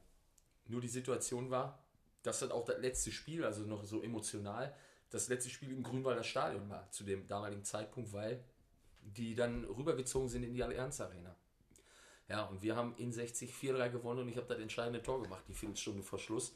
Und man muss sagen, danach die längste Viertelstunde meines Lebens. Ich habe immer auf die Uhr geguckt, also an der ich hatte keine Uhr, aber an der Stadionwand, ich habe gedacht, das geht gar nicht vorbei. Ja, dann natürlich, erste, erste Spiel hatten wir mit Erzgebirge Aue, da bin ich an Aue gewechselt, mit Aue in der Allianz Arena. Das erste Spiel, der Deckel ging auf, du gehst raus, ja, 53.000. Da, auch geil, finde ich richtig gut. Aue hat 12.000 Einwohner, aber es waren einfach 20.000 in München, wo ich mich frage, wo sind die her? Aber auch geiler Support, also muss man wirklich sagen, das war schon richtig, richtig gut. Das sind so Spiele, die man gerne in Erinnerung hat. Ja, Brasilien mega, auch gut. Die Nationalmannschaft, was man da so alles erlebt hat, auch äh, richtig. Ja, es gibt so viele Sachen, die man einfach im Kopf behält, ne, muss man einfach sagen. was hältst du im Kopf, wenn du an Wiesmut Aue denkst, Kevin? Den Nudeltopf. Ist Kennst du den Nudeltopf? Nein, kenne ich nicht. Boah, als, boah, du fährst da, ich hab das immer so im Kopf, die letzten paar Minuten. Du sitzt im Bus, fährst da den Berg ab, dann Gästeblock hinten rein und alle, die, die ersten, die konnten immer froh sein, ne? Karte rein, ein Nudeltopf. Also kriegst du ja, sonst kriegst du eine Bratwurst oder so oder vielleicht noch eine Mitwurst. Ja, aber Olli, der ist geil. Hast du den auch schon gegessen? Den habe ich schon, glaube ich, drei bis vier Mal habe ich den schon äh, verköstigt. Letzte Mal, da haben die im Derby gespielt gegen Dresden. Da war ich beruflich da, da war richtig gut, ey. Ja. Da, und da freut man sich drauf. Ey, nicht, dass man für das Derby noch eine Karte gekriegt hat, Aue gegen Dresden, sondern nein, man kann diese Köstlichkeit nochmal zu sich nehmen. Sehr geil. In welchem Stadion hast du am liebsten gespielt? Ich glaube, wenn, wenn man. Die Heimspiele sind immer wichtig, so sind immer cool. Ich habe aber gerne auch auswärts gespielt. Ähm, ja, geil, Westfalenstadion muss man einfach sagen, so hieß es ja damals noch, so ist richtig gut gewesen. Allianz Arena durfte ich spielen, war cool, ist eine gute Sache. Ich habe im Nationalstadion von Kairo gespielt, Länderspiel, da habe ich gedacht, was ist das denn hier für ein Kochtopf? Da waren 40.000 Grad, glaube ich. Da habe ich das einzeln vorbereitet, aber für Ägypten. Auch geil, ne? auch gut, ne? Da habe ich den im Lauf gespielt und ich habe gedacht, so, das kann doch jetzt nicht. Dann merkst du, kennst du da, wenn du den Ball gerade, wenn der Fuß so, oder wenn der Ball vom Fuß und du denkst so, oh, Scheiße. was hast du denn jetzt gemacht? Ja, gut, im Endeffekt. Dieses Zucken so kurz ja, genau. Ja. Nee, das waren schon, waren schon gute Sachen. Dresden auch gut, muss man auch sagen. Auch geiles Stadion. Ich habe in beiden gespielt. Arena ist mir leider verwehrt geblieben in Schalke, leider. Aber ja, das waren schon, sind schon gute Stadien, so muss man sagen. Da macht schon Bock. Ne? Und im Hexenkessel von LRA. Wersestadion. Sensationell. Ja, muss man sagen. Wir hatten Marcel Landers hier sitzen. Der hat mal davon erzählt, dass Union Berlin, da, da Fanausschreitung, die kamen nicht mehr aus der Kabine raus und so. Hast du irgendwie mal mitgekriegt, gegnerische Fans, also dass du da irgendwie Schiss haben musstest oder so, das Stadion zu verlassen oder kannst dich besonders an irgendeinen gegnerischen Fanblock erinnern, der besonders laut war oder so? Auch da kann man wieder sagen, Dortmund ist natürlich brutal laut, ne? wenn man da als Derby sowieso, da schreien die alle noch lauter als geplant. So, das ist natürlich so eine Geschichte. Aber ich bin hat eigentlich nie Angst gehabt vor irgendwelchen Fans. So, eigentlich versucht man ja immer auch mit allen. Wir haben ja drei Jahre, wo ich da war, gegen den Abstieg gespielt, sind aber nie abgestiegen zum Glück. Aber das ist natürlich für die Fans ist das natürlich so eine Situation. Ja, man muss, man muss sich so ein bisschen in den reinversetzen, aber man muss aber auch ganz klar sagen, das macht kein Fußballer extra, weil da gibt so eine Spirale, auch da sind wir einfach nur Menschen. Und wenn das irgendwann mal nicht läuft, ich glaube, das kennt jeder auch von der Arbeit, wenn man mal da ist und man hat irgendwie, passt heute irgendwann nicht, dann passt das einfach nicht. Da kann man machen, was man will. Und im Fußball ist das dann manchmal auch. Man ist in der Spirale drin, wie man jetzt gerade aktuell bei Schalke sieht. Alles gute Fußballer, aber irgendwas passt da nicht. Und wenn du dann die Kurve nicht kriegst oder den Schalter nicht umlegen kannst, und da muss man auch sagen, da braucht man trotzdem im Fußball immer noch Typen, die da sind, die auch einfach mal sagen, weißt du was, heute hauen wir einfach mal eine Eisenbahnschiene krumm. So, die einfach mal sagen, heute gehen wir mal über die Tugenden, die einfach gegeben sind. Ähm, wenn du die dann nicht hast, dann ist es schwierig. So, da muss man einfach sagen. Apropos Laufen, Olli, ich glaube, von Schalke läuft auch noch einer. Heute noch. Ja, ähm, lief ja, ähm, ich weiß nicht, 17 Uhr gerade noch in, den, äh, in, in der Stauschau. Marc Uth ist noch da auf der Brücke in Leverkusen unterwegs. Er ist jetzt kurz vor Köln angekommen, sucht Horst Held, aber der ist wohl auch nicht mehr im Amt. Ne? ja, sensationell. Ähm, Miki, du hast gesagt, hier die ganzen Geschichten von der U-Nationalmannschaft und ähm, hast du dir nicht eventuell ein paar mehr Bundesliga-, Erstligaspiele so erwartet? Warum hat es dann da nicht so hundertprozentig gereicht? Ja, die Frage ist halt immer, hat das mit der Qualität zu tun? Kann sein, ich weiß nicht. Man muss natürlich auch dieses gewisse Glück haben, dass ein Trainer gerade auf dich steht. So, ich hatte die Problematik, aber ob das jetzt eine Problematik war oder nicht, ich war, ich habe in der A-Jugend, haben wir mit Norbert Elgert auch das erste Mal mit der A-Jugend die deutsche Meisterschaft erreicht. Da haben wir dann gespielt, sind dann äh, quasi im Halbfinale gegen Bayern München ausgeschieden. Ähm, dann war Winterpause, äh, Sommerpause. Von da aus bin ich aber nicht in die Pause gegangen. Ich bin dann direkt äh, von da aus zur Europameisterschaft gefahren nach, äh, für die U18. Habe dann die ganze Sommerpause, die die Jungs dann hatten, habe ich die Europameisterschaft gespielt. Bin von der Europameisterschaft quasi zurück. Bin dann von da aus, bin nur nach Hause, kurz die Tasche gewechselt, bin dann weiter äh, zu den äh, Profis, dann ins äh, Trainingslager gefahren und habe dort dann auch ja einfach die, die, das Jahr weitergespielt. Ich habe dann in dem ersten Jahr als äh, 18-Jähriger habe ich dann, äh, ich glaube, 15 Bundesligaspiele gemacht, was natürlich jetzt auch richtig gut war, fand ich zu dem Zeitpunkt.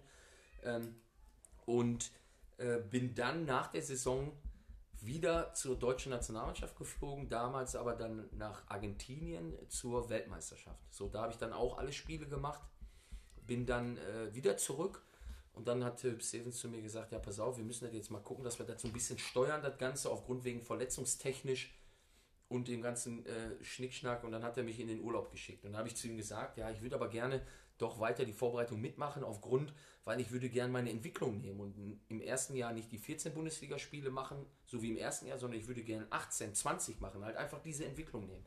Ja, die konnte er mir nicht geben, weil wir dann auch Champions League gespielt haben der Kader wurde vergrößert und dann wurde zu mir gesagt, ja, dann machst du erstmal Urlaub jetzt vier bis fünf Wochen, dass du dich einfach mal regenerierst und dann fängst du in der Oberligamannschaft an.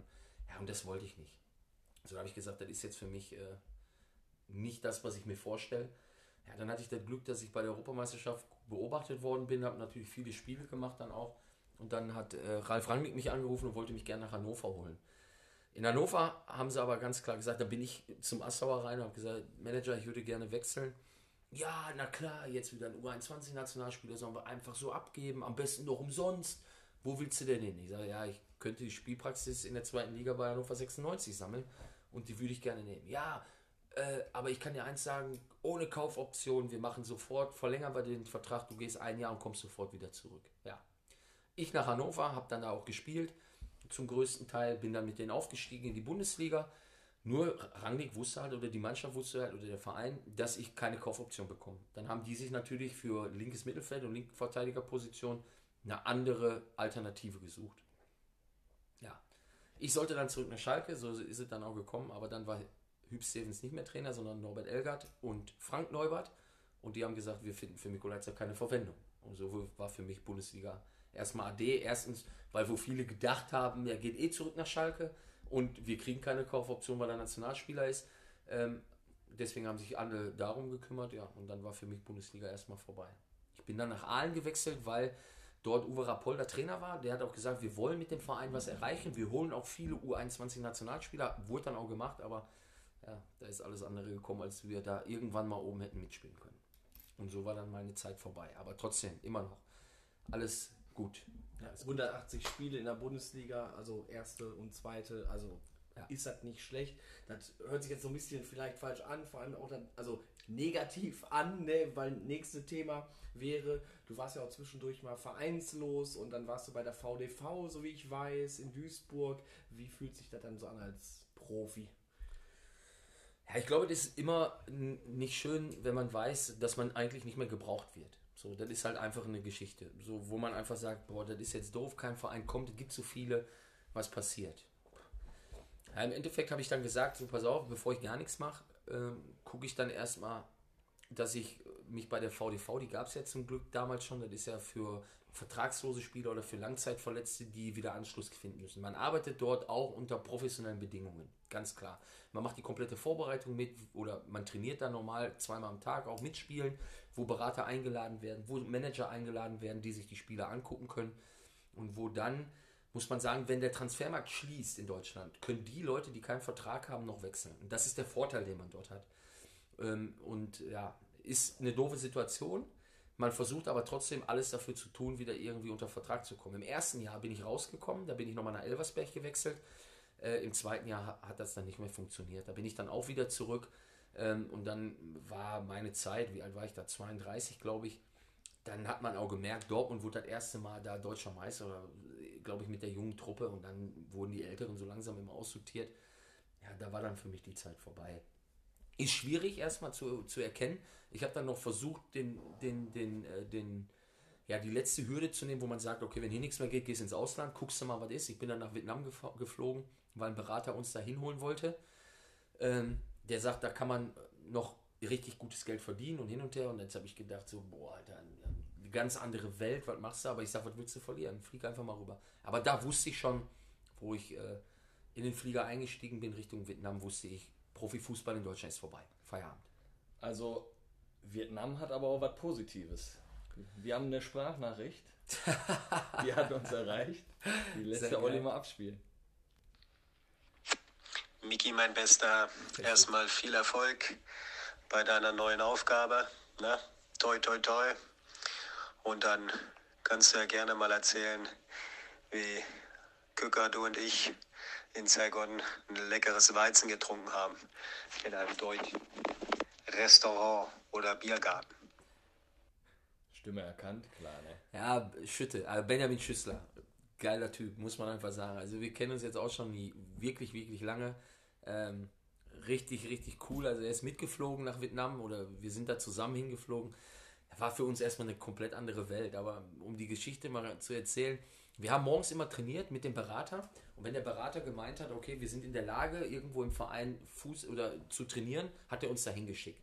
So, jetzt hatten wir an dem Tag, haben wir morgens trainiert bei, ich glaube, bei, bei einer, wie heißt das nochmal hier, so eine Feuchtigkeit von 100%, glaube ich, da hast du geschwitzt wie ein Pferd, also Wahnsinn. Und dann haben wir gedacht, weißt du was, wir gehen mal in die Stadt, wir gucken mal. Wir, wir als Europäer ab nach Saigon rein und dann haben wir gesagt, weißt du was, lass uns doch mal gucken, dass wir was Deutsches irgendwie kriegen. Genau, und da haben wir dann einen Biergarten gefunden. Das war dann so ein Brauhaus auch, so deutschen Namen, glaube ich. wusste aber jetzt, heißt das, hieß das nur Brauhaus? Ich glaube, da hieß nur Brauhaus. Auf jeden Fall wir da rein von 140 Grad und 100% Luftfeuchtigkeit in den Laden rein, wo du gesagt hast, da denkst du so, boah, da sitzen Pinguine am Tresen, weil das so kalt war in dem Ding. Also von, von 40 auf minus 3 so gefühlt. Wir dann da rein und dann haben wir gesagt, weißt du was, komm, jetzt setzen wir uns hier hin, hauen uns ein paar Weizen rein. Haben wir gesagt, ja, Schütter hat gesagt, ein Weizen. Ich glaube, am Ende des Tages haben wir den ganzen Tag da verbracht und wir hatten 50 Weizen, glaube ich, auf dem, auf dem Deckel. Unfassbar, unvergesslicher Abend. Aber man muss auch sagen, ich glaube, wir hatten dort in Saigon die geilste Kartoffelsuppe der Welt gegessen. Also da muss man noch dazu sagen. Du bist sicher, dass das eine Kartoffelsuppe war? Da hundertprozentig war das eine Kartoffelsuppe. Und ich weiß sogar noch, dass der WLAN-Code, auch geil, WLAN-Code in dieser Kneipe war Krombacher. auch gut, oder? Aber Das- jetzt, da hat man richtig einen getrunken, richtig einen drauf gemacht, richtig Spaß gehabt und so. Und ich denke mal auch bei der Hitze und alles, das geht ja runter dann wie Öl. Aber da ist ja nicht normal jetzt mit Taxi nach Hause fahren, oder? Wie, wie läuft Ja, denn sowas ab? das, das funktioniert wirklich gar nicht. Also im Endeffekt sind ja alle mit dem Moped unterwegs und das ist so ungefähr, als wenn die morgens um 7 Uhr wach werden, dann kriegen die Befehl und alle mit den Mopeds raus. So, und dann hörst du, nee, nee, nee, nee, nee, nee, immer, wenn du dann mal vielleicht entweder mit einer Ritscha fährst oder halt mit dem Taxi. Aber wir haben, ich glaube, ich glaube, wir haben doch noch ein Taxi bekommen und der hat uns dann heimgefahren. Also Ja. wir waren in so einem Hotel untergebracht, auch geil. Schütte und ich immer ein Zimmer geteilt und wir hatten ein Fenster, richtig gut, pass auf, Glasbaustein, mehr nicht. Auf Kippe machen, ja, ging nicht. naja, ging nicht. Ah. Aber gut, hat, äh, war auch ein geiles Erlebnis, muss man sagen. Der Schütte ist ja noch, der ist ja noch weiter Richtung Bangkok war der ja noch und äh, wo der noch überall war. Ich habe die Zelte in der abgebrochen, ich habe gesagt, ich fliege nach Hause.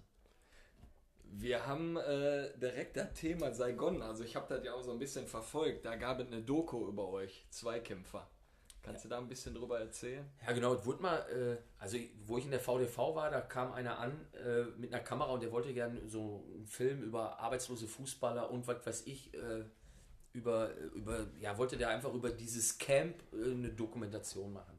So, ich glaube aber, dass wir in diesem Jahr richtig gute Jungs dabei hatten, wo auch, ja, keiner, ja, ein Blatt vom Mund nimmt, auch offen und ehrlich spricht und ähm, der Regisseur ist dann hinterher hingegangen und hat gesagt, weißt du was, ich begleite euch weiter und wir machen einfach eine Doku daraus, indem wir sagen, Fußball ist geil, ja, ist richtig gut, aber man muss auch mal die Kehrseite der Medaille sehen. Vom Profi ins Arbeitslosenverhältnis, zurück ins normale Arbeitsleben, so alles, was dazugehört. Also Höhen und Tiefen und alles drum und dran. Und da ist er mit uns äh, durch die Welt gezogen. Also der ist dann, ich glaube, vier Jahre oder so hat er das Ding gedreht. Und dadurch ist dann der Film Zweikämpfer passiert.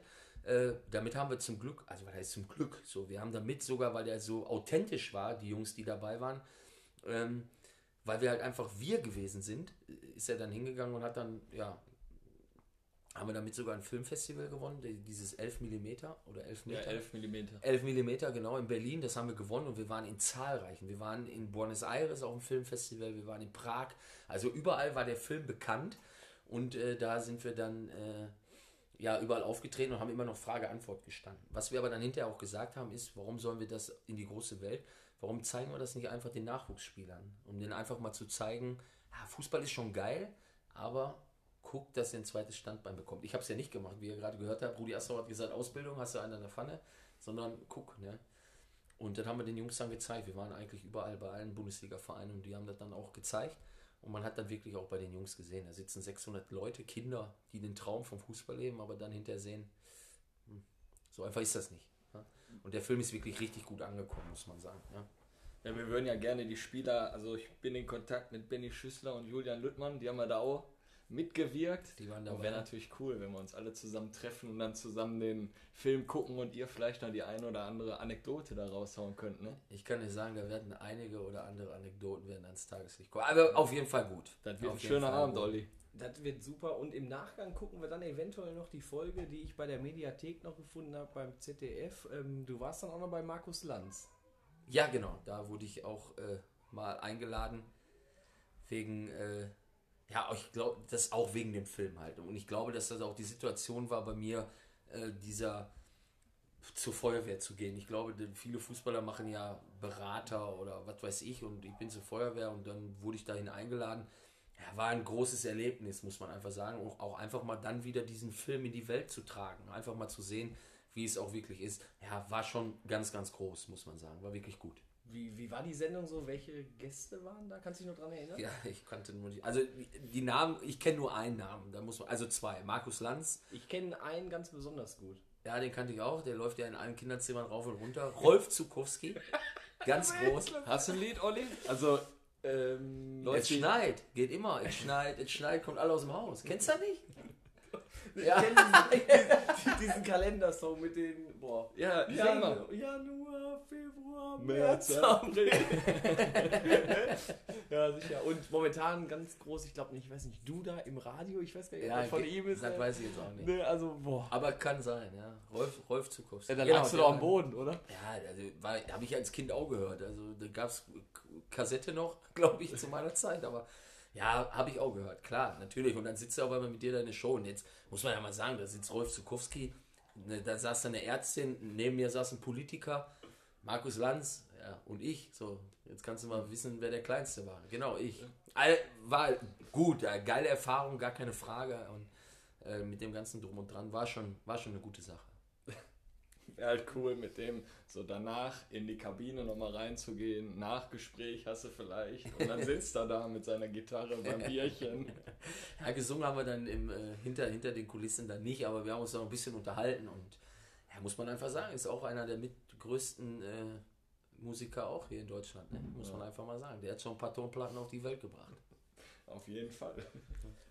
Ja, wir haben hier noch, äh, noch eine Frage so zu Schalker Zeiten. Wie war denn so dein Verhältnis zu Rudi Assauer? Ja, ich glaube, Rudi Assauer war, was man ihm wirklich hoch anrechnen muss. Gott hab ihm selig. Ähm, er war immer ehrlich, so auch in Malocha und hat auch immer geguckt, dass er den Verein ins richtige Licht rückt und alles, was da jetzt gerade steht und alles, was da ist, ist alles auf den Mist gewachsen. Da muss man einfach sagen. Ähm, ja, Verhältnis war immer gut. So, man hat im Manager zu ihm gesagt, jetzt war ich natürlich mit 17, habe natürlich nicht so oft die Gespräche gehabt wie andere. Aber was man immer wusste, wenn man zu ihm konnte, äh, konnte oder wenn man, wenn man irgendwie einen Rat brauchte, er war immer für einen da. Da muss man einfach mal ganz klar sagen. Wie war dann so die Umstellung, wo du, hast ja gerade gesagt, wo du in den Flieger eingestiegen bist, dann war für dich das Thema, wusstest du, Profifußball ist vorbei. Dann bist du ja noch, äh, hast noch ein paar Jahre lang in der Ober- und Landesliga gespielt. Wie war so die Umstellung vom Profifußballer dann zum, sag ich mal, Hobby-Kicker? Also im Endeffekt, wo, wo ich ja nach Vietnam geflogen bin, da fliegst du ja auch elf Stunden hin, hat man ja genug Zeit und auf dem Rückweg auch und da kann man sich ja auch Gedanken machen. Die Situation war für mich halt einfach nur die größte, was mache ich jetzt danach? Fußball geht 12, 13 Jahre, die habe ich eigentlich so weit und gut genutzt, aber die Frage ist, was passiert danach? Ja? Ähm, Im Endeffekt ändert sich nicht viel. So, die wenn man vom Kopf her klar ist und vom Kopf her sagt, okay, ich weiß, Fußball ist vorbei, dieses ins Stadion laufen und und und. Aber ich glaube, dass was man gut machen kann, ist den Jungen dann in den Bereichen, wo man dann reinkommt, dann vielleicht dieses mitzugeben. Aber was sich ändert, ist eigentlich nur, dass man nicht mehr so häufig trainiert. Auf dem Platz bleibt immer das Gleiche, wird man sich immer messen, es geht um Tore, es geht um Erfolg. Ähm, und das ist halt einfach das Gleiche. So, man trainiert nicht mehr so oft nur, das ist halt der Unterschied. Wie, wie bist du zur Feuerwehr gekommen? Ja, zur Feuerwehr bin ich gekommen, indem ich mich einfach mal, indem ich mir einfach mal überlegt habe, wie kommt man am besten da rein. Da habe ich einen Kollege gefragt, der bei der Feuerwehr war, der sich dann für mich auch so ein bisschen erkundigt hat, ähm, zu sagen, was brauche ich überhaupt? Weil ich hatte ja keinen Schulabschluss, also einen Schulabschluss schon, Entschuldigung, äh, aber ich hatte keine berufliche Ausbildung. Und da war ich halt überlegen, welche Ausbildung machst du? Ich bin jetzt kein Typ, der Kfz-Mechaniker macht, der im Büro sitzt, so, das kann ich nicht. So, da bin ich nicht der Typ für. Und deswegen brauchte ich auch einen Beruf, der abwechslungsreich ist. So. Jetzt habe ich das Glück gehabt, dass ich dann gesagt habe, okay, pass auf, ich würde gerne die schulische Ausbildung machen, den medizinischen Teil. Und da habe ich dann den Rettungsassistent gemacht und der berechtigt mich auch, mich bei der Feuerwehr zu bewerben. Das habe ich dann gemacht und im Nachhinein muss man sagen, habe ich alles richtig gemacht. Das ist sensationell. Cool. Absolut super. Kevinator, dein Teil. Also, e- eigentlich ist es Hammer. Quatsch heute, ne? Jetzt mit dem Quatschteil Ja. anzufangen, weil, Miki, ganz ehrlich, du müsstest, Ebertbad gehört dir auch jetzt mit Sicherheit, wenn wir, wir treffen uns dann mit der Community, mit allen unseren, äh, mit allen unseren Followern, nein, aber ich denke mal, das wird limitiertes Kontingent, 400 Gäste dürfen kommen, dann du stehst da einfach mal auf der Bühne, halbe Stunde und ich dachte dir, der ganze Laden, wenn du deine Stories hier raus Ja, wir müssen nur kurz Carsten Chemnitz, muss ja singen, Sherry Sherry Lady, äh, der Chris von DSDS, egal, und wen hatten wir noch? Josh Mewis kann auch gut singen, glaube ich. ne? Genau, und dann musst du Und kommen, dann- halbe Stunde einfach mal deine Stories sagen. Ja. Genau. Also die können Markus Krebs und so alle vergessen. Du setzt dich dahin und dann Hammer, oder? Ja, aber lasst mich nicht singen, weil dann ist der Laden leer. Mach deine Oder-Fragen bitte, Kevinator. Wir kommen zum Quatschteil. Die Oder-Fragen, ganz einfach, kurz und knapp, entweder oder. Bei Oder gehen 5 Euro in unseren Jürgen Raimund rein. Ne? Alles klar. Wodka Lem oder 43er mit Milch? Wodka Lem. Bierkönig oder Megapark? Ganz klar Bierkönig. Bochum oder Gladbach? Ja, da muss ich leider Oder sagen, weil erstens Bochum ist Ruhrpottverein, so da muss man immer um, als Ruhrpottler immer ein Auge mit drauf haben. Und Gladbach finde ich ganz gut, aufgrund, weil da ist äh, mein, also ein Kollege Marco Rose, mit dem ich zusammengespielt habe, der aktueller Trainer war oder ist ja immer noch bis zum 30.06. Ähm, deswegen sage ich da Oder.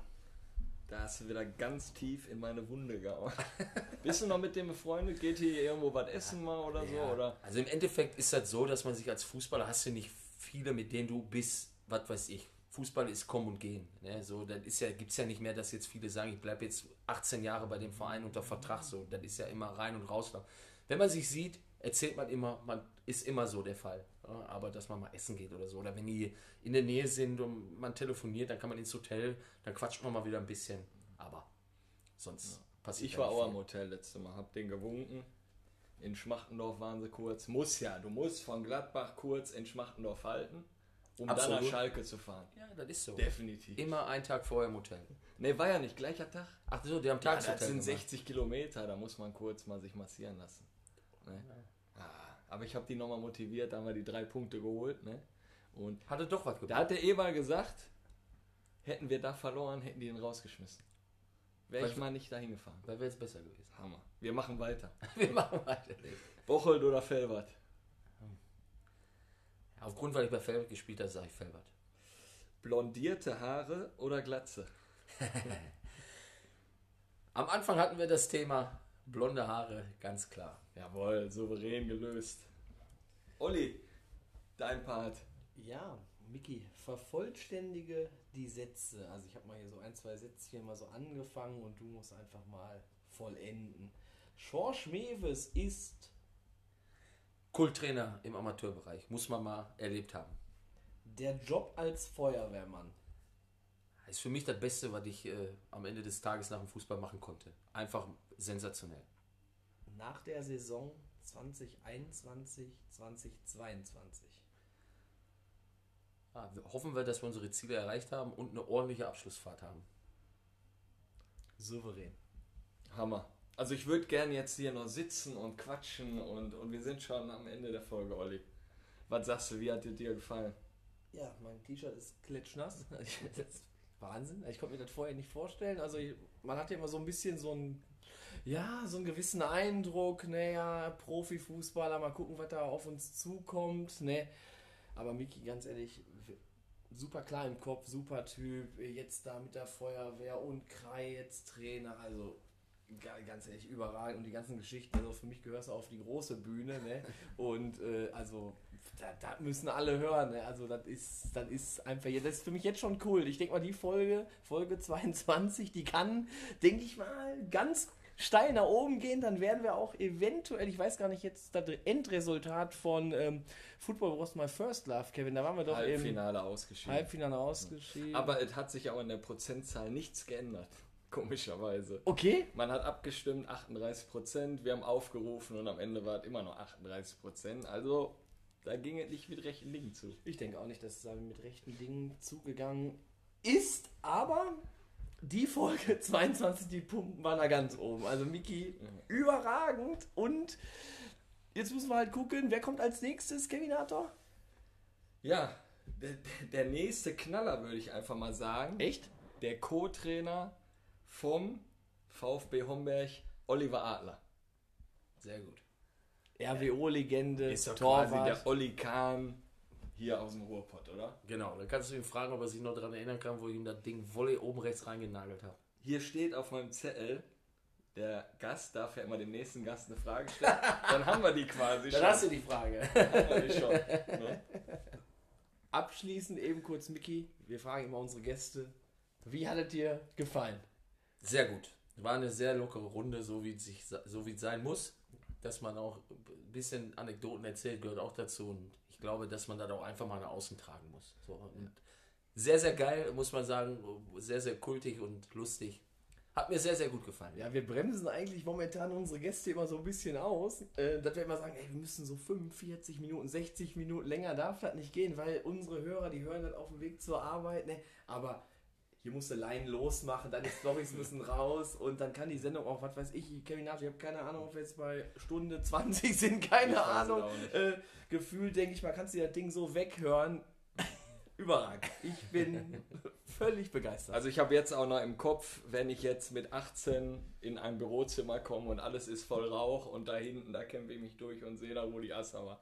Geile Geschichten. Miki, schön dich kennengelernt zu haben. Ich hoffe, wir haben natürlich weiterhin Kontakt Sehr gerne. und äh, wir laden dich natürlich auch direkt in die Community-Gruppe ein.